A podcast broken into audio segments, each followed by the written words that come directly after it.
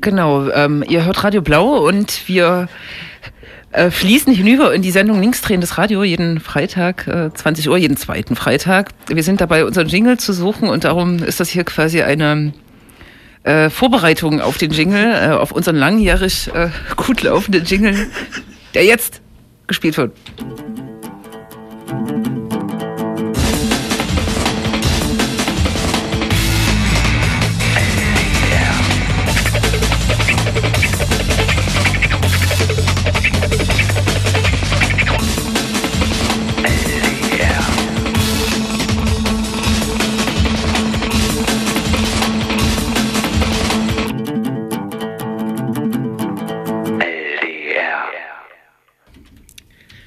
So, Das hat die Jule sehr gut gemacht, diese Überbrückung. Auch eine Neuerung in unserer Sendung. Ich würde sagen, das machen wir aber jetzt immer. genau, ich kann ja noch rappen lernen, um sozusagen das noch, noch schöner zu überbrücken. Du kannst nicht rappen? Erstmal einen herzlichen Glückwunsch. Ich kann nicht so gut rappen wie Frauke Petri.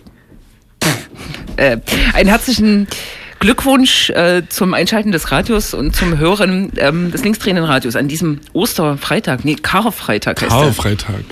Wir werden heimlich heute im Studio tanzen. Richtig. Und zwar ab 21 Uhr, nämlich wenn die Sendung vorbei ist und äh, dann Richtig. kommen ja hier so Beats. Ne? Richtig. Wobei zwischendurch kommen hier auch Beats, da tanzt man natürlich auch, aber überhaupt, also ich tanze doch nicht heimlich. Das wird herrlich. ich tanze hier ganz offen am Fenster. Richtig. Ja, Tanzverbot, Karfreitag, das interessiert uns heute Überhaupt gar nicht. richtig. Schön. Hallo Tom. Hallo Jule. Hallo Jens. Ja, da sind wir fast vollzählig heute. Grüße äh, in den Leipziger Rest. West. Was? Ja, genau. Wir haben, das ist auch eigentlich unfassbar, wir haben so eine Art Themensendung geplant. Ich bin gespannt, inwiefern unser super Konzept aufgeht. Naja, also wenn wir ehrlich sind, haben wir ja immer Themensendungen, aber das ist eher dem Zufall geschuldet und der bösen, bösen Welt, äh, wie sie gerade da draußen ist, Richtig, ja. Nee, aber heute, also wirklich, also fokussiert heute. nicht mal mehrere Aspekte eines breit aufgestellten Themas, sondern ein engerer Fokus. Mehrere Aspekte einer leider breit aufgestellten Partei inzwischen. Ich, immer hast du das letzte Wort, das ist doch furchtbar. Wir werden Zum Wetter. Die Wahlen vor zwei Wochen haben tatsächlich erschüttert oder ernüchtert oder haben das äh, bewiesen, was sie, äh, was schon sowieso klar war. Da gibt es verschiedene Anläufe, das zu erklären.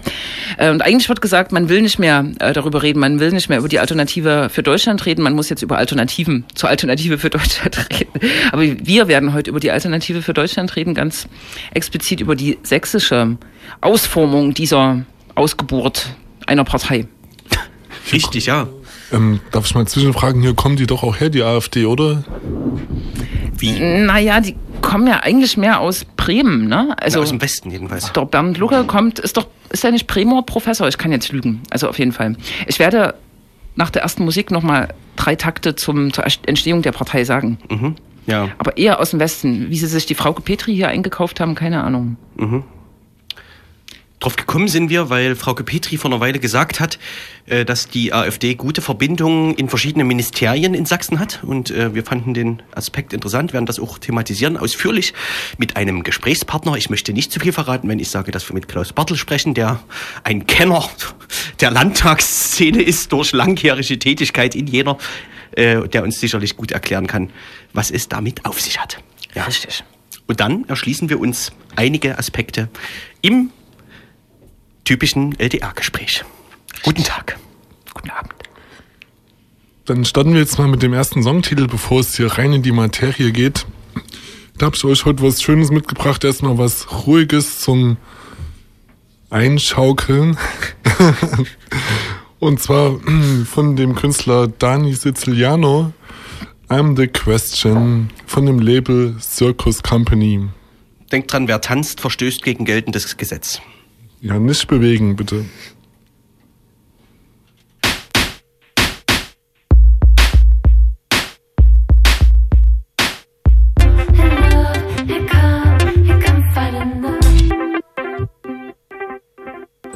Dani Siciliano mit dem Titel I'm the Question.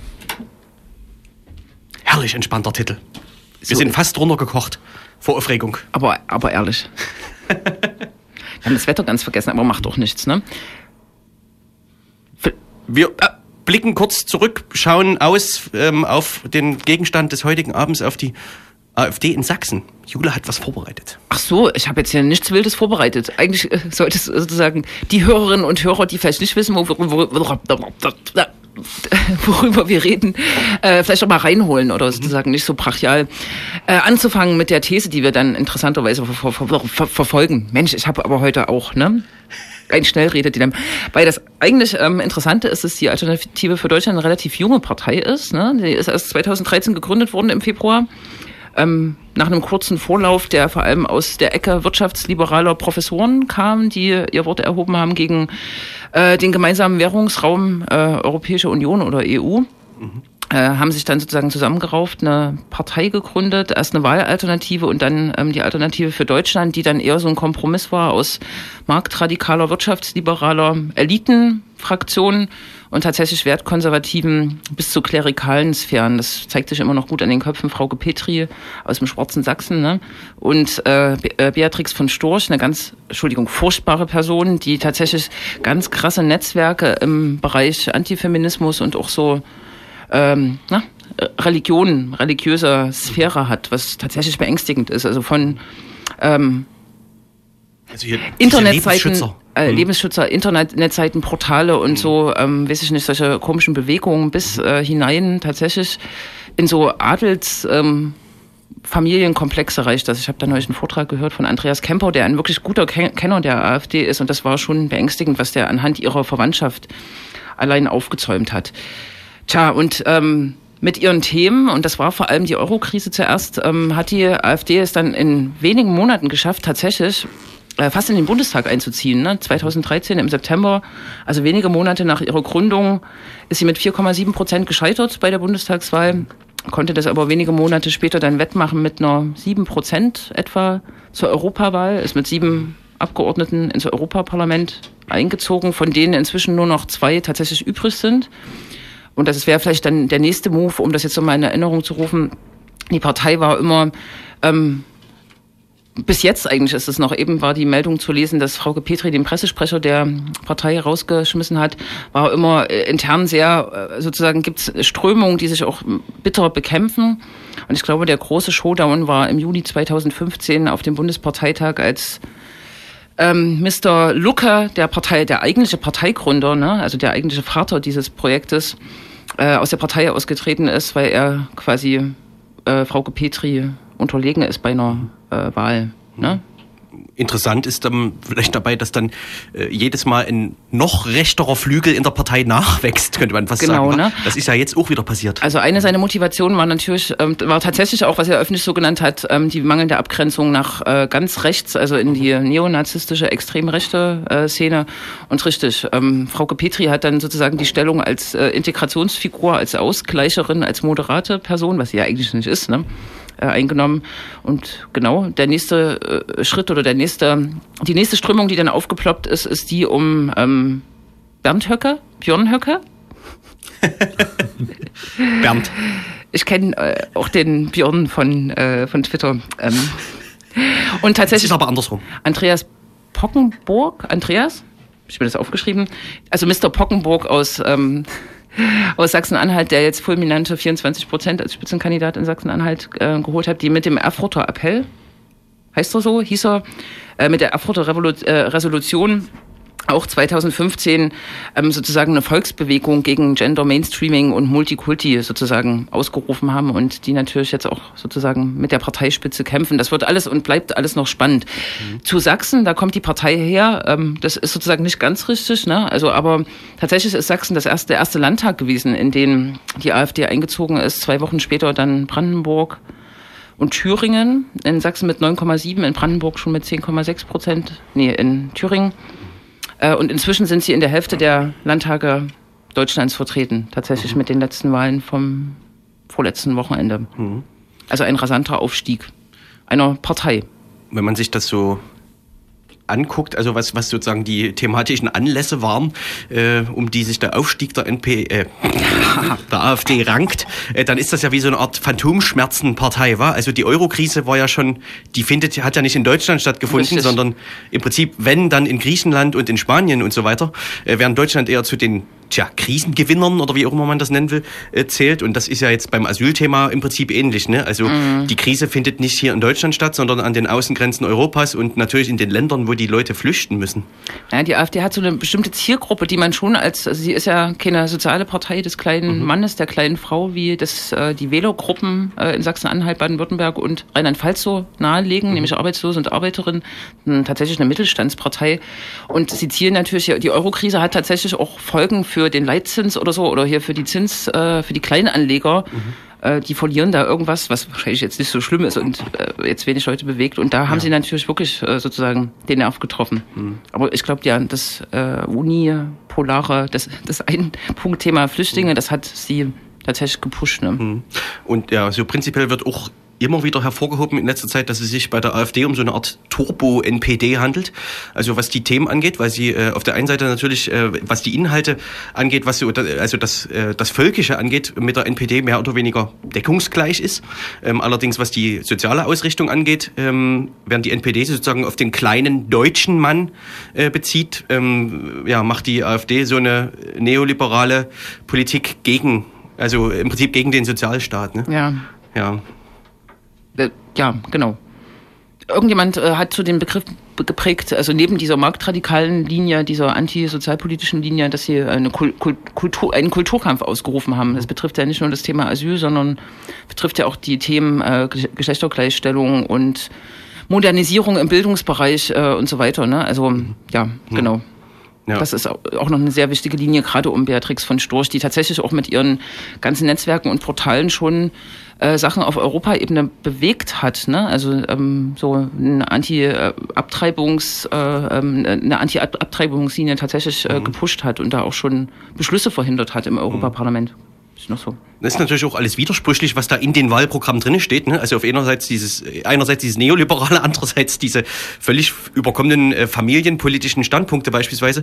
Aber das spielt ja eh keine Rolle. Ne? Dafür werden die auch nicht gewählt für das, was im Wahlprogramm steht. Und äh, auch die Arbeit, darauf werden wir eingehen, äh, im Sächsischen Landtag zeigt, dass das jetzt, das, was im Wahlprogramm steht, spielt jetzt keine große Rolle für das, was die im Parlament machen. Ne? Das ist schon eine monothematische Partei im Prinzip, die sich gerade am Thema Asyl abarbeitet Richtig. und dafür auch gewählt wird.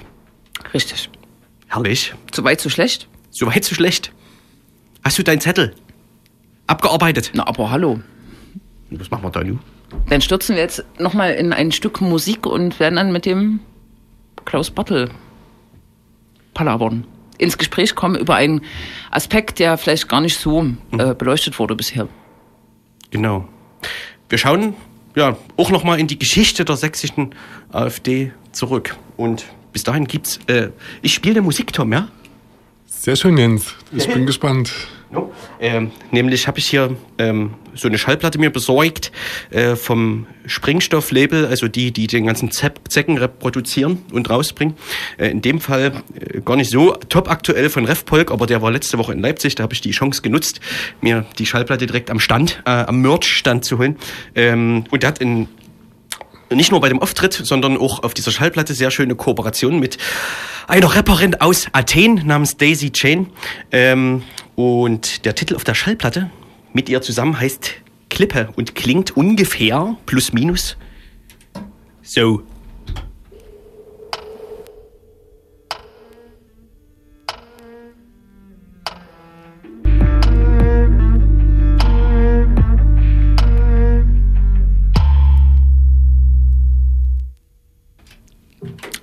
Ihr hört das linksdrehende Radio mit Refpolk und der äh, athenischen Rapperin Daisy Jane.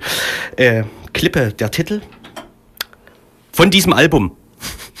ähm, ja, ihr hört das linksdrehende Radio. Wir sprechen heute, äh, wir haben uns heute das Thema AfD in Sachsen vor allem vorgeknöpft und ähm, ja, weiß ich nicht, ähm, so eine Behauptung der AfD ist ja öfter mal, dass es sich um eine neue Partei handelt und man deswegen sich erstmal in den äh, parlamentarischen Alltag einfügen muss und sicherlich noch nicht so viel Output generieren kann und ja, sich hier und da erst eingewöhnen muss. Äh, wir wollen genau darüber sprechen. Vor kurzem hat Frauke Petri äh, behauptet, dass die Partei sehr gute Verbindungen äh, in die Ministerien in Sachsen hätte. Das spricht ja so ein bisschen dagegen, dass diese Partei eben äh, da erstmal ankommen muss im Parlament. Wir sprechen mit einem langjährigen Beobachter. Äh, aufgrund seiner Tätigkeit im Parlament äh, ist das einfach äh, der Fall mit Klaus Bartel über die AfD in Sachsen. Genau, und Klaus Bartel ist äh, besonders prädestiniert, äh, dieses Thema zu beleuchten, weil er tatsächlich seit 1990 im Sächsischen Landtag ähm, sitzt für die Linke, ehemals PDS, und sowohl das System Bietenkopf äh, als auch die Nachfolgerinnen und Nachfolger äh, erlebt hat, ähm, gut bewandert, bewandert ist im Sachsensumpf. Er ist äh, auch Rechtsanwalt und Vorsitzender des äh, Verfassungs- und Rechtsausschusses in dieser Legislatur des Sächsischen Landtages. Hallo Klaus. Hallo, hallo Judah. Ja, äh, Klaus, äh, beginnen wir vielleicht mit dem äh, letzten angesprochenen Aspekt. Frauke Petri behauptet, die AfD hätte gute Verbindungen in ein Ministerium bzw. in die Ministerien in Sachsen. Was ist denn da dran? Worauf beruft sie sich? Na gut, das äh, wird sie im Grunde nicht ohne Grund, wird sie ohne Grund behaupten. Ähm, Das ist ja bekannt, der Fraktionsgeschäftsführer, das ist also der Chef der Verwaltung der Fraktion letzten Endes, der AfD-Fraktion war früher im Finanzministerium eine ausgesprochene Größe. Ich kenne ihn aus dem äh, sogenannten, äh, aus dem Untersuchungsausschuss, der äh, seinerzeit Leipzig untersucht hat, also dieses Zentrum in Leipzig, äh, Baunsdorf-Sender. Äh, dort war er die graue Eminenz. Er war dann eben lange Jahre im Finanzministerium, war dann äh, in anderen Bereichen der Ministerien tätig und ist jetzt der Fraktionsgeschäftsführer der AfD. Äh, seine Frau, Frau Dr. Muster, ist Abgeordnete der AfD, äh, sitzt im Verfassungsrechtsausschuss unter anderem und äh, schon allein das legt natürlich nahe, dass äh, die guten Verbindungen, die er ins Justizministerium hatte, die er ins Finanzministerium hatte, nun nicht unbedingt abgebrochen sein müssen. Äh, ist ja bekannt, dass äh, im Umfeld der AfD Sachsen in der Gründungsphase äh, ehemaliger parlamentarischer Staatssekretär, der Reinfried, arg mit handiert hat. Also ich glaube, äh, das ist nicht aus der Luft gegriffen. Ja, das heißt, es geht jetzt nicht nur um eine einzelne Person, sondern wiederum um eine sehr, sehr gut vernetzte Person, die äh, da Verbindungen ähm, aufgrund der CDU äh, mehr oder weniger in die Ministerien hat. Ja, nur sicher. Also das Problem ist, dass offensichtlich eine ganze Reihe von Stammpersonalien der äh, sächsischen AfD aus der CDU kommen, äh, selbst in der CDU in einer herausgehobenen Funktion waren, in wesentlichen äh, Funktionen gewesen sind, die wiederum bis hinein in die Zugehörigkeit zu Ministerien, in verantwortlichen Positionen in Ministerien äh, reichen und äh, ja, sich jetzt von der äh, CDU abzuwenden, weil äh, die eben nicht mehr konservativ oder nicht mehr national genug ist äh, und dann etwas Neues zu beginnen, äh, heißt ja nicht, die traditionellen Verbindungen abzubrechen. Die werden sicherlich äh, mit diesen oder jenen gut gepflegt werden. Aber um das vielleicht mal kurz zu kontextualisieren, ist das jetzt eigentlich was Außergewöhnliches, dass, dass eine Oppositionspartei gute Kontakte in die Ministerien hat? Oder anders gefragt, Nein. wen rufst du an, wenn du was äh, wissen willst aus einem Ministerium? Na, äh, zunächst mal fällt es ja in der linken Partei sowieso etwas schwerer, äh, gute Verbindungen in Ministerien zu haben. Weil jetzt mal abgesehen, wenn man nur langjährig Mitglied ist im Parlament, wird man sicher in dieser oder jener Form auch aus der sachlichen Zusammenarbeit heraus Möglichkeiten der einfach konstruktiven Zusammenarbeit schon haben. Aber äh, die Nähe äh, zu Ministerien in Sachsen, äh, Sachsen hat immer verstanden, jede äh, Form der Einbindung äh, der Linken oder der BDS in äh, derartige parlamentarisch in Strukturen der Regierung zu unterbinden. Also es ist von Linken, glaube ich, ziemlich aussichtslos gewesen, sich zu bewerben als äh, ja als Staatssekretär oder zu bewerben als Abteilungsleiter. Wir haben zum Beispiel in Sachsen äh, keinen einzigen, der aus dem linken Bereich kommt, der ein Amtsgerichtsdirektor wäre oder ein leitender Oberstaatsanwalt. Aber äh, das ist letzten Endes eine Sache, die ich jetzt schon äh, bei der AfD als Spezifikum sehe. Sie kommt aus der äh, 25 Jahre lang hier prägenden, führenden Regierungspartei und äh, hat ihr dort ihre Wurzeln. Äh, da sind sicherlich auch eine ganze Reihe von weiteren Leuten, äh, die äh, aus noch rechteren, noch äh, ja, extrem rechteren Kreisen auch kommen. Aber äh, der Ansatz der AfD zunächst beim Personal liegt meiner Auffassung ganz, ganz weit in der CDU. Kann man, auf jeden Fall kann man wahrscheinlich die Behauptung der AfD, dass sie sozusagen eine völlig neue Partei wäre, die irgendwie da 2014 in Sachsen äh, aus dem Nichts entstanden ist, kann man wahrscheinlich so auf relativ leichte Art und Weise widerlegen. Ja, dieses oder jene Gesicht oder dieser oder jene Kopf, äh, der äh, na, als jetzt repräsentativer Neueinsteiger dargestellt wird, zum Beispiel Frau Petri. Äh, aber auch Frau Petri hatte ja in der Zeit, als sie als Unternehmerin unterwegs war, relativ nahe Kontakte. Äh, Unternehmerin des Jahres und dergleichen mehr wird man auch nicht, wenn man als ausgesprochen äh, staatsfern gilt. Nun gilt ja aber die sächsische CDU als eine besonders rechte CDU, also eine der, der konservativsten äh, bundesweit tatsächlich. Und wir sehen ja auch im sächsischen Landtag, wie einzelne ähm, CDU-Abgeordnete immer wieder äh, sozusagen eher der CDU äh, zuneigen. Es gab sogar schon gemeinsames Stimmverhalten. Äh, ich kann mich erinnern, äh, CDU-Abgeordnete Alexander Kraus hat äh, zumindest einmal mit der AfD gestimmt. Äh, wo ist denn aus deiner Sicht, das ist jetzt eher, geht ein bisschen in die andere Richtung, in eine andere Richtung, wo ist denn dieser Freiraum entstanden, ähm, bei so einer rechten CDU auch noch eine AfD daneben sozusagen entstehen zu lassen?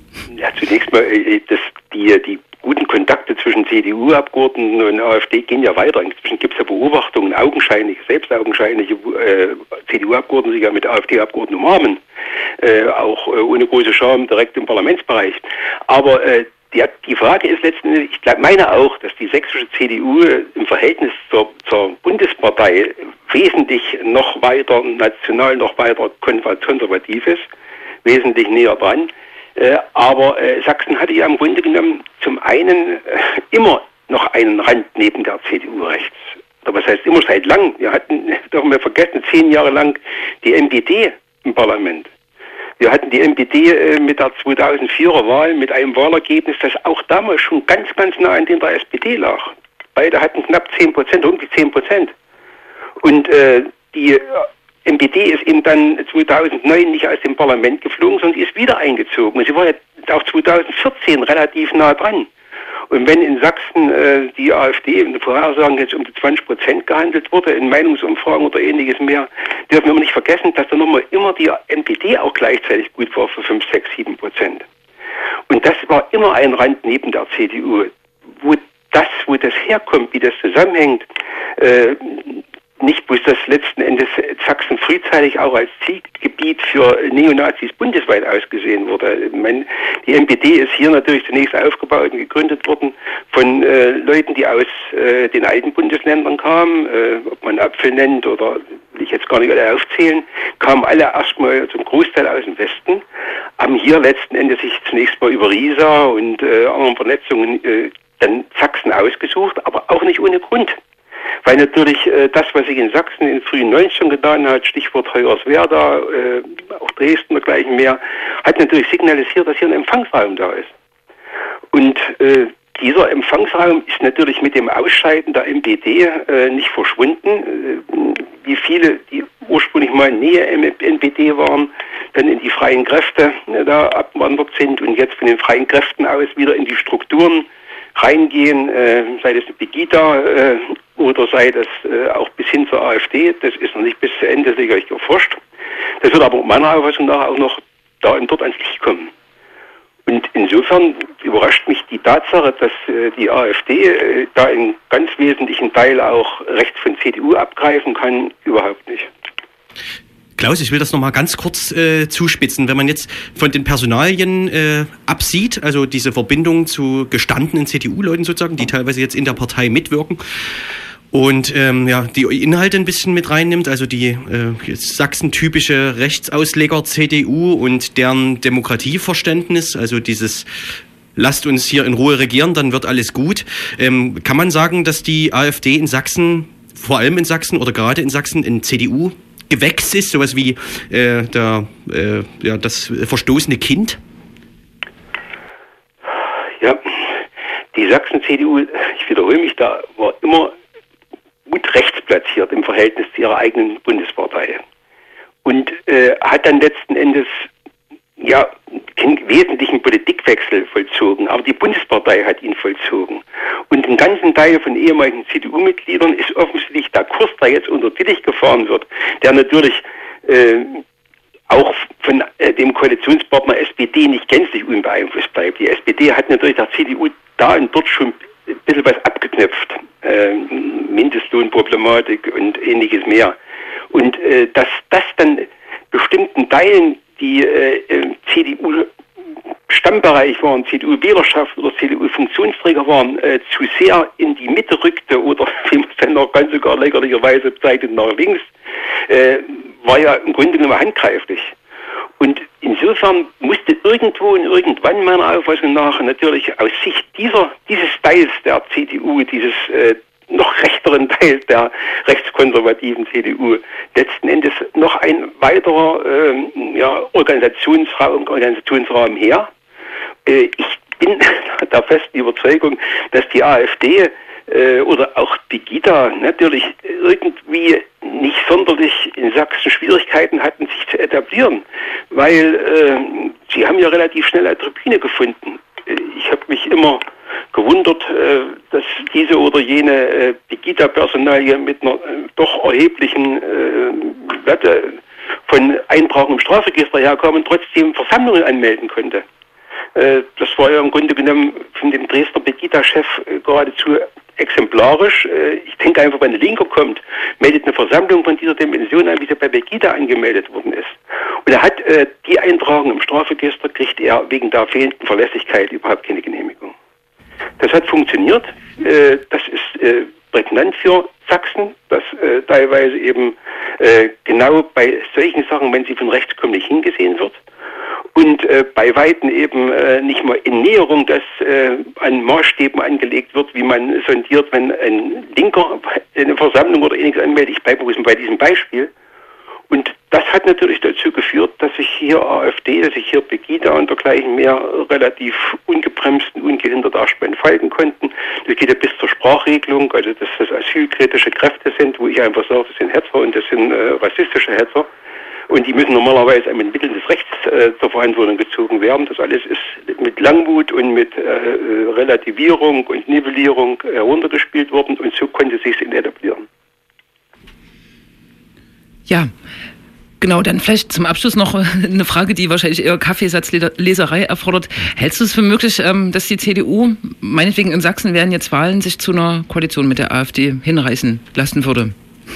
Oh, die, halb sagen sie hin, halb so oder sie äh, gezogen. Das wird wohl so sein, aber ich äh, bin da relativ äh, überzeugt, dass das überhaupt kein Modell ist, was out der Welt ist. Das ist, glaube ich, äh, ja, äh, davon abhängig, wie sich das bundespolitisch auch entwickelt. Zum Glück gibt es ja eine ganze Reihe, nicht wo es Bundesebene, in anderen Ländern äh, deutliche äh, Reaktionen. Es gibt natürlich Reaktionen der Zivilgesellschaft, das oder deutlichere Reaktionen, viel deutlicher würde ich es mir selbstverständlich wünschen, dass äh, doch erhebliche Teile der Bevölkerung jetzt aufwachen und sich dagegen verhalten und sich wieder als Zivilgesellschaft formieren.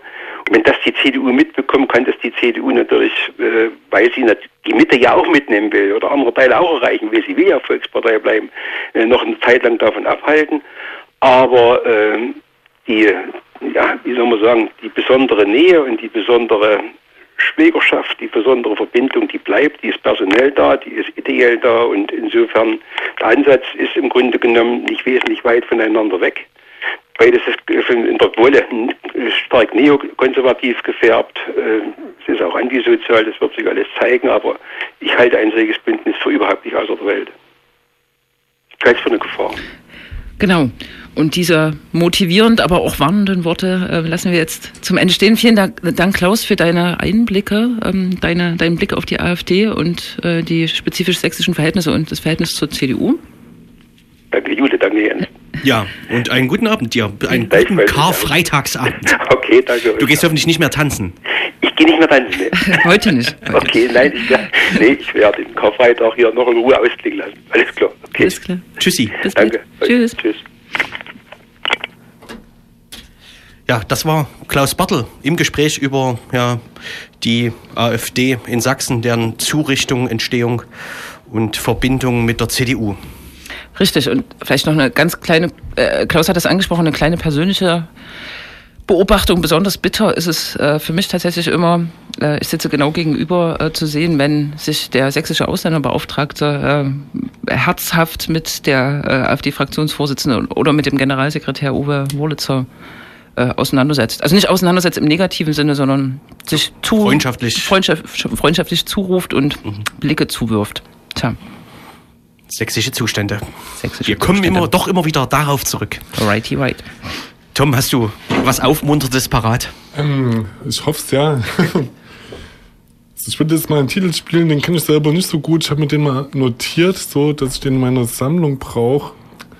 Und jetzt habe ich ihn mal mitgebracht und wir können jetzt einfach mal ganz spontan da reinhören. Das wäre wirklich sau spontan. Äh, die Band heißt Orange Juice und der Song heißt Rip It Up.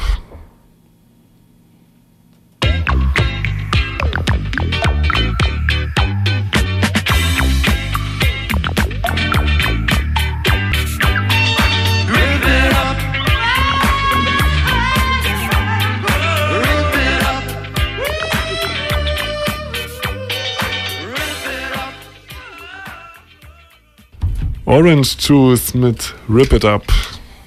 80er Jahre. Wir so haben- lange schon her. Also wir haben nicht getanzt. Ach so, ganz vergessen. Da, ich habe schon ein bisschen geschunkelt, zumindest, sagen wir mal. Ge Auf dem Weg gewippt. zum Kühlschrank. Ich, sag mal. Richtig, äh, das stimmt doch nicht. Äh. Lügen, Lügenpresse. Jens. Genau. Richtig. Äh, Tom, äh, Lügen, Tom. Lügenbier, äh, Da. sage mal.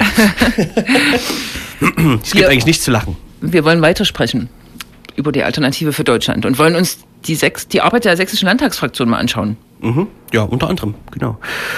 Und die sächsische Landtagsfraktion an sich vielleicht. Ja. Wählen wir doch einen lockeren Einstieg, Julia. Vielleicht kannst du ein bisschen aus dem Nähkästchen plaudern. Wie hast du so die Entwicklung dieser Fraktion erlebt in den letzten anderthalb Jahren? Du sitzt ja auch darum in diesem Landtag. Und, und guckst und sitzt gegenüber, könnte man sagen. Ne?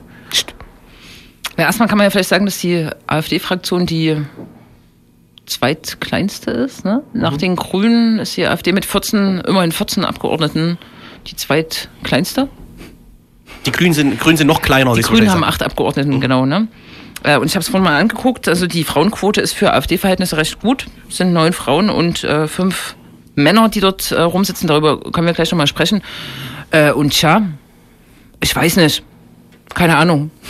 Ich kann, ähm, eindrücklich ist natürlich, dass sie in der Zeit, und ähm, da hat ja der Sächsische Landtag begonnen, ähm, in der Zeit von Pegida, als Pegida auf den Plan trat im Oktober 2014, das war zwei Monate nach der Wahl, dass sie schon so wie ähm, der parlamentarische Arm, Arm von Pegida agiert hat im Sprechen, also eigentlich nur eine Nuance weiter rechts von der CDU, die ja auch die ganze Zeit von besorgten Bürgern und wir müssen mit denen sprechen äh, gesprochen hat, haben sie das noch so ein bisschen radikalisiert, haben sogar Pegida mal in den Landtag eingeladen.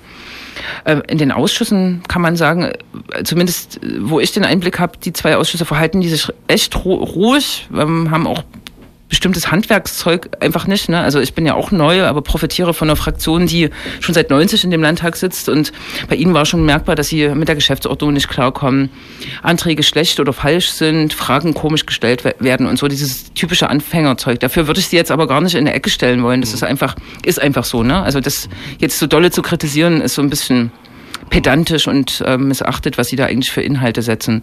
Und das sind natürlich stramm rechte Inhalte und da werden wir auch noch mal drauf gucken. Besonders legendär finde ich die Reden von Uwe Wurlitzer, der in sehr schlechtem Sächsisch oder sehr massivem Sächsisch ähm, am liebsten über Linksextremismus und über Leipzig spricht. Allerdings äh, wieder gibt es da kaum eine Unterscheidung äh, zwischen CDU äh, und AfD. Die AfD hat zum Beispiel mal beantragt, ein Aussteigerprogramm für Linksextremisten oder ein Förderprogramm gegen Linksextremismus aufzulegen.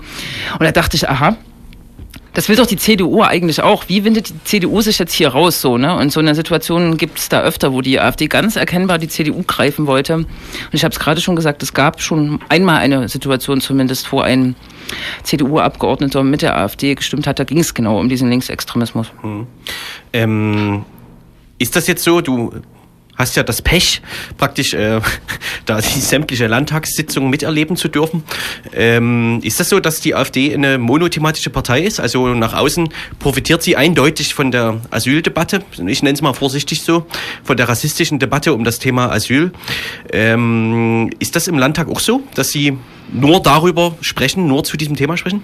Also dazu muss man ja sagen, dass das Thema Asyl ähm, tatsächlich von Ende letzten Jahres bis, ähm, ich sag mal, Mitte oder äh, Herbst 2015 das bestimmte Thema war. Es gab keine Landtagssitzung, in der nicht äh, Asyl besprochen wurde, was jetzt nicht nur an der AfD lag, aber das ist natürlich ihr massivstes Thema. Und da können wir jetzt mal zu Zahlen kommen. Es gibt äh, von Miro Jennerjan, ehemaliger Grünen-Abgeordneter, gibt es regelmäßig so Auswertung der AfD-Arbeit und er hat tatsächlich ermittelt, dass 50 Prozent der parlamentarischen Initiativen bis September 2015 sich um Innenpolitik treten und davon wiederum 50 Prozent um Asyl, 20 um Polizei und nochmal 10 äh, um Linksextremismus. Also es, es ist schon das absolute Schwerpunktthema. Ja. Ja. Letztlich glaube ich auch ähm, für, also ich habe mir die parlamentarischen Initiativen, also die Anfragen, Gesetzentwürfe und so weiter, die eingebracht wurden, mal angeguckt von 2016, also jetzt nur dieses Jahr. Ähm, da sind, also zum Thema Asyl äh, und Migration sind 68 tatsächlich 68 Einträge zu finden von insgesamt 90. Also das ist dann schon fast, ne? Also ja, ähm, nee, halt, stimmt nicht. Von 190, ja, ja, also aber immer noch massiv sozusagen. Also Ja. auf jeden Fall massiv, ja, genau.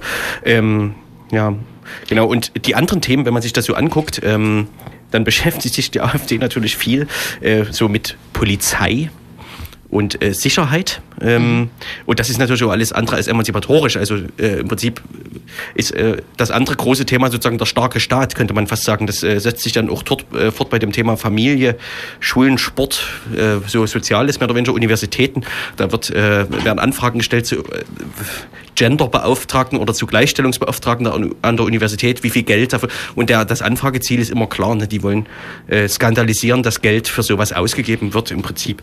So es finden sich ganz viele Anfragen. Äh, ja, und äh, ja, das Familienbild der AfD ist bekannt. Ne? Also das ist so eins aus dem 19. Jahrhundert. Da kann man vielleicht mal eine einzelne parlamentarische Initiative erwähnen. Ich glaube, das war auch ähm, die erste Rede von Detlef Spangenberg, äh, an die ich mich erinnern kann. Da, der sollte eigentlich Alterspräsident des Sächsischen Landtages werden, aber aufgrund seiner Verbindungen nach noch weiter rechts ist das irgendwie vereitelt worden. Und er hatte geredet von zu dem Antrag der äh, AfD ähm, Streichung der Verpflichtung für Kommunen und Landkreise Gleichstellungsbeauftragte zu bestellen und begründet wird das unter anderem damit, es gibt bei der Gleichstellung von Mann und Frau in der Gesellschaft keinen Grund mehr, eine besondere geschlechtsspezifische Förderung im beruflichen Leben einseitig zu unterstützen. Eine besondere Förderung der einen Seite bedeutet immer eine Herabsetzung der anderen. Und hat ja eine sehr skurrile Rede dazu im Landtag gehalten. Aber das ist sozusagen auch noch ein thematischer Pfeiler, wo manche sagen, okay, Islam wird jetzt ausgerufen als großes Thema, dass Familien- und Geschlechterpolitik tatsächlich ein weiterer großer Pfeiler dieser Partei sein wird. Hm, ja. Tja, sonst gibt es nicht allzu viel. Also auf jeden Fall gibt's noch, ähm, was noch sehr, sehr schön ist, äh, finde ich, sind die Anfragen äh, der AfD äh, zu, tja, ich sag mal so, pr- prinzipiell zu Linken. Also zu linken Initiativen, Vereinen und so weiter, also auch zum Flüchtlingsrat, also zu, auch zu antirassistischen und zivilgesellschaftlichen Vereinigungen äh, in Sachsen. Und da, das ist immer, das ist fast, das, also das ist nicht fast verschwörungstheoretisch, das, das ist verschwörungstheoretisch, weil die AfD ja tatsächlich glaubt, äh, dass die Antifa zum Beispiel äh, von, also von, von ganz oben finanziert wird und ganz oben meint in dem Fall tatsächlich, also äh, im Prinzip die Weltverschwörung.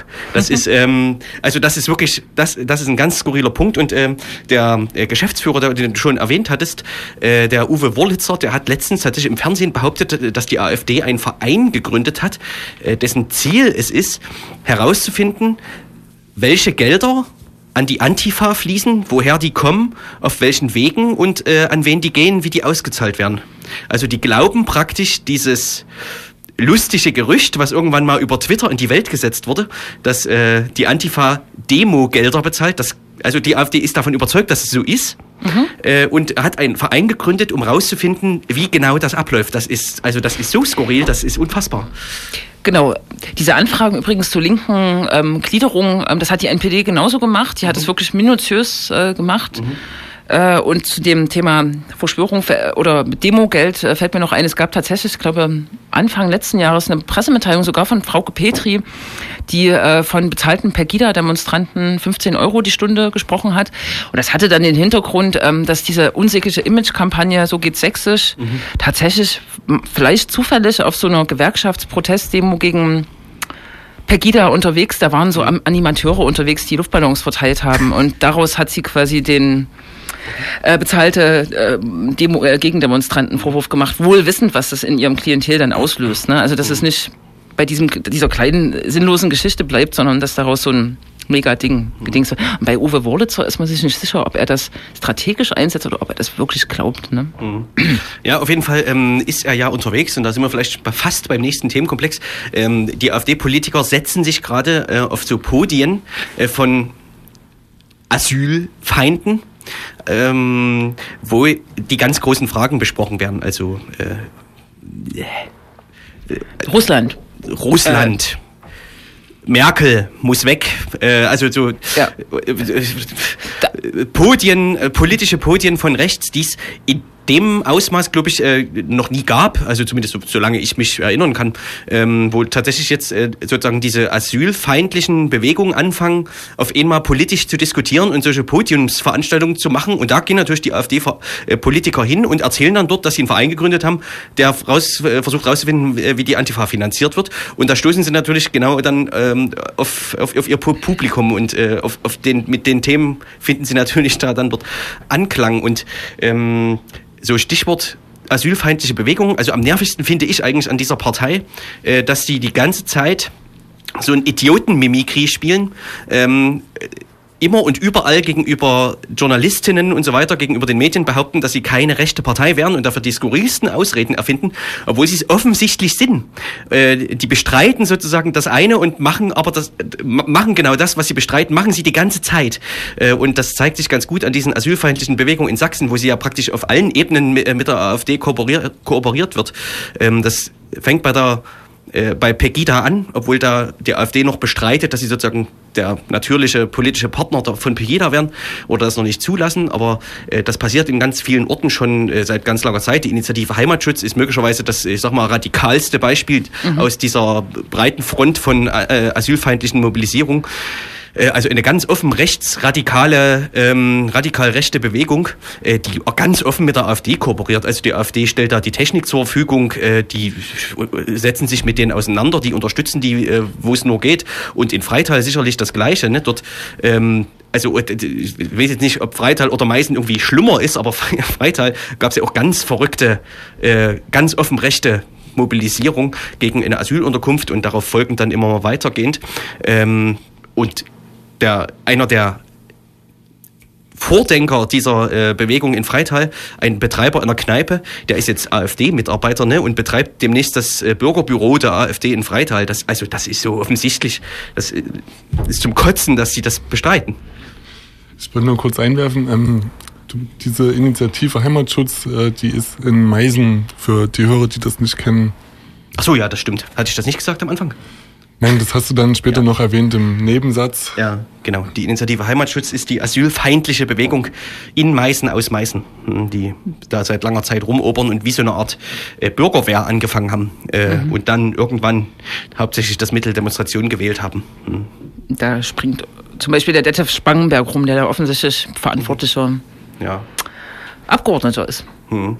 Also diese offensichtlichen Verbindungen zwischen genau diesen Mobilisierungen der AfD, also die kann man überhaupt nicht leugnen, aber die machen das trotzdem die ganze Zeit und irgendwie dieses Idiotenmimikrie scheint irgendwie immer zu funktionieren. Das ist, ich finde das unsäglich. Das ist es.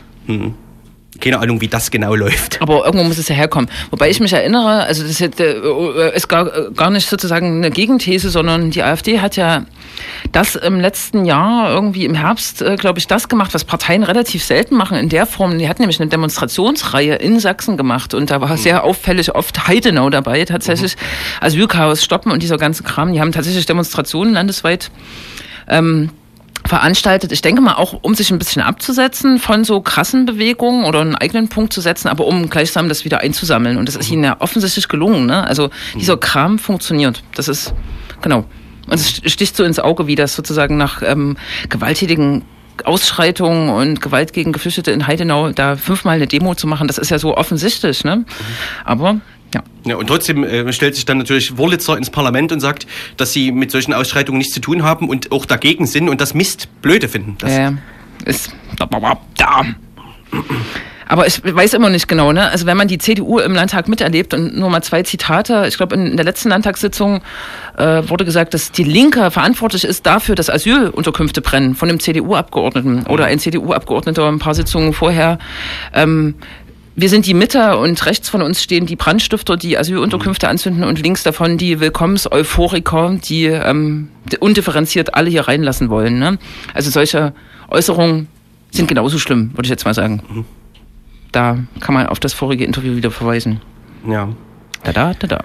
Wir haben jetzt relativ wenig Personal äh, dieser AfD-Fraktion erwähnt, aber es lohnt sich tatsächlich auch äh, jetzt nicht unbedingt da auf äh, alle einzugehen. Nee. Es gibt da wenige, die sozusagen äh, aktiv sind und irgendwie Ja. hervorstechen. Ähm, es gibt trotzdem die Fraktion so klein ist, trotzdem mehr oder weniger Hinterbänkler, zum Beispiel dieser Spangenberg, der fast Alterspräsident geworden wäre ähm, und dann aber wegen seiner Verbindung zu rechten Parteien davon zurückgetreten ist, mehr oder weniger, äh, auf Druck der CDU damals. Wahrscheinlich. Ähm, ja, und so gibt's äh, noch einige, die, tja, also, Es kann man gab, sich selber angucken. Das es- ja, schaffen wir jetzt nicht mehr. es gab bis vor kurzem einen Richter, ähm, der ist inzwischen zurückgetreten, weil der wieder Richter sein wollte. Das war auch ein ganz ähm, aggressiver Typ. Es gibt einen Berufssoldaten, es gibt einen Polizisten, es gibt, weiß ich nicht, eine Lehrerin oder so. Also es äh, ist schon so von außen Juristen. betrachtet ähm, tatsächlich eine Partei, also ein Bevölkerungsquerschnitt oder eher so ein wohlsituierter ähm, Mittelstandsquerschnitt, sagt man das so. Und noch ein besonderes ein besonderer Hingucker war natürlich, dass der ehemalige Chef der Grünen Liga, was sozusagen so ein Dachverband von Öko-Vereinen in Sachsen ist, Jörg Orban, auch äh, AfD-Abgeordneter ist. Ne? Der ist ins Nee. Wirklich. ja. Das ist viel diskutiert worden, was besonders absurd ist, weil die Ja, AfD Umweltschutz ja, ist Heimatschutz. naja, die AfD äh, leugnet ja bekanntlich, bekanntermaßen den Klimawandel tatsächlich, ne? Und wie so jemand, ähm, naja, und, und so weiter. Ja. Ein kleiner Einblick äh, in das Wirken der AfD in Sachsen. Wir sind lange nicht fertig eigentlich, ne? Naja, Nein. was soll's. Wir spielen die Musik. Wir haben bestimmt noch Veranstaltungshinweise, oder? Das haben wir ohne Ende. Herrlich. Und wir Komm. müssen einen kleinen Nachtrag zur letzten Sendung machen. Hat vermittelt auch mit der AfD zu tun. Man kann vielleicht noch ähm, eins hinzufügen. Sachsen ist quasi Geburtsland der patriotischen Plattform, was nochmal eine Rechtsaußenplattform, also nochmal äh, noch rechter ist als die AfD im Querschnitt. Und diese Rechtsaußenplattform, also die patriotische, äh, wie heißt das? Patriotische Plattform. Patriotische Plattform, verdammt. Die hat auch die ganze Zeit geworben, dass man mit Legida ähm, sozusagen öffentlich kooperiert oder offen kooperiert. Wo Letztens der, war ja ein Vertreter ähm, äh, der patriotischen Plattform, hat erstens bei Legida gesprochen na, das und so- war zweitens dann zum äh, Legida-Talk, zu so einer Ja. äh, Internet-Talk-Sendung bei Ja. YouTube übertragen, äh, mit dem damaligen äh, Pegida-Anführer Markus Jonke. Und das soll jetzt sozusagen, sollte die Überleitung sein zu dem Nachtrag, den wir noch aus der letzten Sendung machen wollten. Wir haben in der letzten Sendung berichtet, dass es so ein bisschen kriselt, dass Markus Jonke Alleingänge macht, die offensichtlich nicht mit Dresden, nicht, darf man nicht sagen Berlin, sondern mit Dresden nicht abgesprochen sind, mit äh, Lutz Bachmann. Und vielleicht mag jemand hinzufügen, was in der Zwischenzeit passierte. Hu, hu, hu, hu. Markus Jonke ist zurückgetreten. Von was eigentlich? Tja, Von seiner Versammlungsleitungsfunktion. Ich weiß auch nicht genau. Aber die haben ja einen Verein gegründet irgendwann mal, der wird wahrscheinlich Ja. jetzt aus dem Verein ausscheiden oder so. Also der ist jedenfalls nicht mehr Legida-Anführer. Ist- Ja, Und keiner so weiß, inoffiziell ist wer, dieser Titel. wer da nachfolgt. Keiner Ja. weiß es. Äh, es gab jetzt ähm, Stichwort Legida Talk, die hatten sich ja dann irgendwann, die hatten dann gesagt, wir wollen jetzt auch mal inhaltlich und so weiter und haben dann sozusagen, als sie nur noch einmal im Monat äh, anfingen zu demonstrieren, haben sie dann gesagt, wir wollen jetzt auch mal inhaltlich und machen seitdem so einen Live-Talk, der so eine Art anderthalbstündige Selbstbeweihräucherung ist, also das kann man sich nicht anhören. Ähm, und den letzten hat dann eben schon nicht mehr Markus Jonke geleitet, der war angeblich offiziell krank, sondern äh, dieser äh, ehemalige Fascho-Anwalt äh, Arndt Hohnstetter, Hohnstetter, richtig, ja. Mhm. der inzwischen also scheinbar bei Legida da endlich endgültig sein Betätigungsfeld gefunden hat und ja, da wahrscheinlich jetzt öfter in Erscheinung treten wird in nächster Zeit. wo wir beim nächsten oder bei einem Terminhinweis sind, ne? Weil der erste Montag im Monat steht zeitnah an. Genau, also am 4.4. Ähm, ist die nächste Legida-Demo angemeldet mit einer Gegendemo wahrscheinlich.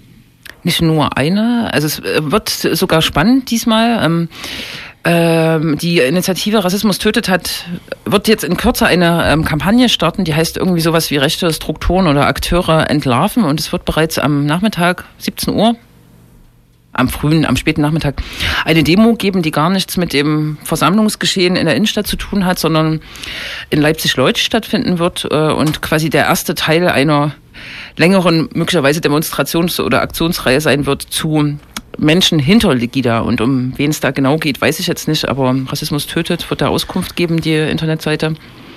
Und am 4.4. wird eine Global Space Odyssee wiederholt, die auch beim letzten Mal schon stattfand, aber aufgrund des Fails der ähm, Verstärkungsanlage quasi nicht so schön war. Die wird, glaube ich, dann auch irgendwie so am Lindenauer Markt Da starten. konnte man nicht tanzen ohne Musik. Richtig. Was So war das damals. Ist ja fast wie zu Karfreitag. richtig. Nein. Wir machen das doch jetzt noch. Wir tanzen jetzt, wenn UFO beginnt hier reinzustöpseln. Ja. Also unser ultimativer Termintipp am 4.4. Dauerdemonstrieren ab 17 Uhr bis 21 Uhr. Wie heißt denn, achso, Veranstaltungshinweise. Rampam patatatam. Wie heißt denn so ein kleiner Kasten Bier? Wo nur äh, elf Flaschen reinpassen? Wir können ja mal eine Hörerinnenumfrage machen. Wie Boah, heißt denn das? Sag ich- mal, ich komme nicht drauf. Kasten. Wie ist denn das UFO? Sixpack. Nee, Tasche. elf Flaschen. Also, eine Elfertasche. Eine Elfertasche. Der Rote Stern Leipzig spielt morgen nämlich Fußball und zwar gegen eine Elfertasche Bier, nämlich den FSV aus Krostitz. 15 Uhr im Sportpark Dölitz. Hammer. Das, Super. das war sehr witzig. Vielen Dank. Ich find's wirklich witzig, ja. Du findest auch alles witzig. Das stimmt auch. Insofern verlassen wohl wir nicht, das, oder was? Was? Sonst ist wohl nicht veranstaltungsmäßig. Oh, ich bin- Das ist halt Ostern, ne? Ich bin raus. Ja, nee, ist auch nicht so schlimm. Ich Ich bin raus. gehe auch ins Bett. UFO, wie sieht's aus bei dir? Sehr gut. Hast du dein Konzert gestern überstanden? Konzert, Konzert war super. Tornados haben 50. Jubiläum gefeiert. Nein. Jetzt 20 Jahre gibt's 20. die Band jetzt schon. Cool. Ja, war ein spektakulärer Abend. Echt, die sind doch aber alle erst 25. Ja, das ist ja das Geheimnis Ja. der künstlichen Erneuerung. Aber es waren auch ältere Bandmitglieder von damals dabei und haben äh, Liedchen getrellert. Comeback gegeben. Comeback. Stark. Herrlich. UFO, machst du jetzt hier ein bisschen Sendung oder was? Äh, nein, wir machen hier äh, zwei Stunden lang Dub Night Radio Show jetzt auf Radio Blau äh, mit äh, einer Folge Dubwise Radio von unserem befreundeten freien Radio aus Chemnitz, äh, Radio T. Also nicht verwirren lassen vom Akzent. Und viel, Grüße. viel tanzen wahrscheinlich. Ja, also rootsmäßig geht's heute ab. Das ist ja eher so, das ist ganz Slow Dance. Achso, Mist. Ja. Na, wir sagen mal Tschüss, ja? Tschüss. Jule, Tschüss, mach's gut. Tschüss Tom. Tschüss Jens. Tschüss, Jens. Ja, das war das linksdrehende Radio für 2017. Achso, fast. Gib mir mal einen Kopfhörer bitte. Hier. Top.